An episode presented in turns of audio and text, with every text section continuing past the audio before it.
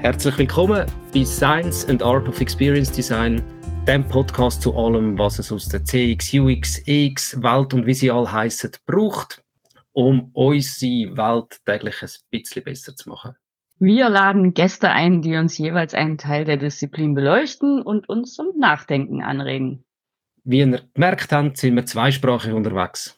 Ja, während ich sowas wie Hochdeutsch spreche, ist ja vielleicht nicht ganz so Hochdeutsch, wie man meint, aber Stefan wird natürlich bei seiner Mundart bleiben. Stefan, was machst du eigentlich so und wieso bist du bei UX gelandet? Das hat einen längeren Weg. Ich habe im Studium Interaktionsdesign studiert an der ZHDK da in Zürich und habe dort eigentlich gelernt, wie Menschen mit gewisse Sachen interagieren, zusammenarbeiten, etwas bedienen, auf ganz verschiedenen Ebenen, auf digitalen Geräten, auf aber auch physischen, haptischen Geräten oder äh, Interfaces. Und haben dann eigentlich mich zuerst richtig UX weiterentwickelt, also die ganze Usability möglichst reinzubringen in digitale Systeme und dann ein bisschen später richtig Customer Experience. Ich habe den Master in Customer Excellence noch gemacht und dort eigentlich so ein bisschen wie eine Ebene auftaucht und die ganze Customer Experience noch ein bisschen erlebt. Und dann wären wir eigentlich gerade mal bei dir, Sanne. Wieso bist du zum UX gekommen? Ja, bei mir war das nicht ganz so geradlinig wie bei dir. Ich meine, ich habe als Informatikerin eigentlich gestartet und habe das studiert noch in Deutschland und bin dann 2007 in die Schweiz gekommen und habe dort in einer Forschungsgruppe an der Uni Zürich gestartet, die sich um kooperative Systeme gedreht hat. Und da begab es sich doch eines schönen Tages, dass ich in einem Reisebüro sitze und Beobachtungen von Reiseberatungsgesprächen mache. Und am Abend gehe ich so raus und denke so, Mann, zu 80 Prozent der Zeit, die der Kunde da sitzt, ist der für nüt im Reisebüro. Der wird überhaupt nicht gebraucht. Das kann man doch besser machen, oder? also das muss doch irgendwie besser gehen. Und dann habe ich natürlich, wie das Forscher machen, mich dann eingeknüdelt in die ganze Literatur um HCI, Usability, User Experience und für mich hat sich dann eine Welt aufgetan, in der ich zu Hause sein wollte. Und das Schöne ist ja, dass wir uns dann getroffen haben, noch in der Firma davor und 2016 dann zusammen die Evox gründen konnten, was so ja, was wirklich eine, eine coole Sache für mich war, dass ich endlich so arbeiten konnte, wie ich denke, so kann man geile Experiences schaffen. Und angetreten sind wir ja mit eBooks EV, das steht nicht für eventuell UX, was böse Zungen behaupten, sondern halt wirklich für belastbare Konzepte, also evidenzbasiert zu arbeiten. Und das macht einen Heiden Spaß. Oder wie geht's dir dabei? Absolut. Und was wir ja auch machen, ist eigentlich mit Stereotypen aufbrechen. Sprich, Zanne ist der Informatiker, ich bin der Designer. Was ja, ja oft auch anders gesehen wird, gell, ja, ganz herrlich, ja. Was uns aber sehr viel bringt, oder, in der gesamten Wertschöpfungskette von EWUX, bieten wir eigentlich in Form von uns das an, oder? Sprich, wir wissen genau, was es zu den einzelnen Stellen in der einzelnen Phase braucht. Und ich glaube, das ist auch ein riesen Vorteil, dass wir das so gestartet sind äh, mit 2016 zusammen eben mit dem Ziel belastbare Konzept zu machen mit E-Books. Ja, und das bringt uns natürlich immer wieder an Stellen, wo wir auf wahnsinnig interessante Menschen und Themen treffen. Und genau deswegen gibt es diesen Podcast hier. Du hast gesagt, Themen, spannende, um was soll sich das tragen? Ich glaube, es, also, es darf auch sehr weitläufig sein, sehr breite Themenwahl sein. Du hast im Vorgespräch eigentlich etwas Spannendes gesagt, so ein bisschen, wo System auf Menschen treffen das interessiert uns doch primär.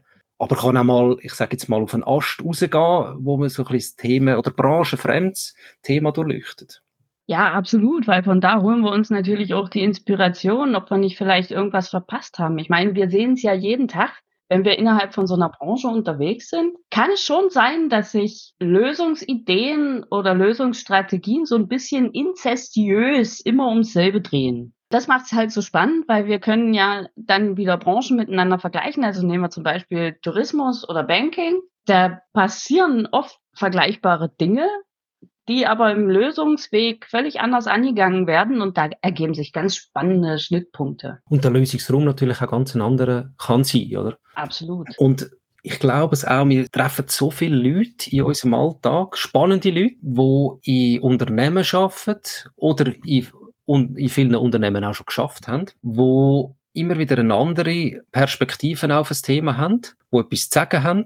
Ich glaube, es um diese Leute geht es auch, dass wir die ein bisschen, denen die Stimme geben und wir gemeinsam mit denen eigentlich Themen können besprechen können, die sie betreffen. An dieser Stelle vielleicht auch gerade der Aufruf, wenn wir mit euch reden sollen oder wenn ihr jemanden kennt oder denkt, hey, redet unbedingt mit dem, dann müsst ihr doch in eurem Podcast haben. Schreibt uns das auf LinkedIn, per E-Mail, sagt es uns persönlich, läutet uns an, wie auch immer. Ich glaube, das sind die spannend und so könnt ihr auch die Podcast-Episoden mitgestalten.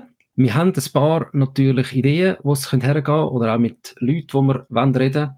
Also so ein paar Themen fallen mir ja jetzt direkt spontan ein, über die ich wirklich wahnsinnig gerne mal rede, weil sie nicht so viel von meinem Alltag gestalten. Also wir haben zum Beispiel auch schon öfter über dieses multimodale Design gesprochen. Ich finde das unheimlich spannend, olfaktorische Designs zu gestalten. Also wie muss irgendwas schnuppern, dass für mich das Erlebnis noch mal reichhaltiger ist. Und wie kann man das auch testen? Ja, und wie das Zeug dann eben auch ausprobieren, so dass hm. man sicher sein kann, okay, das hat es jetzt getroffen. Also in Spielumgebungen ist es immer besonders einfach zu erklären. Wenn ich jetzt so ein äh, First-Person irgendwas Survival-Game habe und ich komme jetzt aus dem Wald, der halt nach Fichte riecht, in so eine muffige Hütte und das riecht so gammelig, habe ich dann immer noch Bock, das Spiel zu spielen? Oder ist mir das dann schon zu viel? Realismus. Da gibt's ganz spannende Fragestellungen und eben auch das Testdesign davon, hure spannend. Und wahnsinniges Engagement für den Nutzer selber dann, oder? Voll. Dort hat gewisse Sachen natürlich einen rechten Hebel jetzt. Das ist ein Thema. Ich glaube, es haben noch weitere Themen auf dem Radar, wie bekannt Stichwort Empathie. Dann sind wir gerade aktuell stark im Tourismus, am Customer Experience verbessern. Da haben wir sicher auch noch etwas auf dem Radar. Ja, dass die Leute vernünftig auf die Schweizer Berge kommen. Hä? Genau. Und so weiter. Wie gesagt, Call to Action wäre da. Meldet uns Leute, Themen, die ihr besprechen. Und ich denke, wir werden treu unserem Motto bleiben, dass wir über viele Sachen reden und sehr viel Spaß daran haben, eine Meinung zu allem zu haben, die sich zu 98 Prozent diametral unterscheidet. das ist meistens so, wir haben zu allem eine Meinung. Meistens ist sie nicht gleich. Aber das macht es, glaube ich, spannend. Ich freue mich auf den Start von dem Podcast mit deren Episode. Loset gerade in die nächste rein. Also fließenden Übergang. Meldet euch, wie es euch hat gefallen, was euch nicht hat gefallen und wie wir uns weiterentwickeln können. Ich glaube, an dieser Stelle, Sanne, hätten wir alles gesagt für die Einleitung. Ja, aber eben, es ist halt so, auch dieser Podcast hat es wieder mal bewiesen, wir mussten ein bisschen Anlauf nehmen, haben uns ein bisschen Zeit genommen, das ganze Thema aufzubereiten für uns, dass es für uns funktionieren kann, weil einfach kommt nicht einfach so. Das ist doch ein perfekter Schlusssatz. So können wir das stehen lassen und freuen uns auf die nächste Episode. Danke, liebe Freunde, an den Kopfhörer. Danke fürs Zuhören. Ciao aus Zürich. Ciao vom Berg.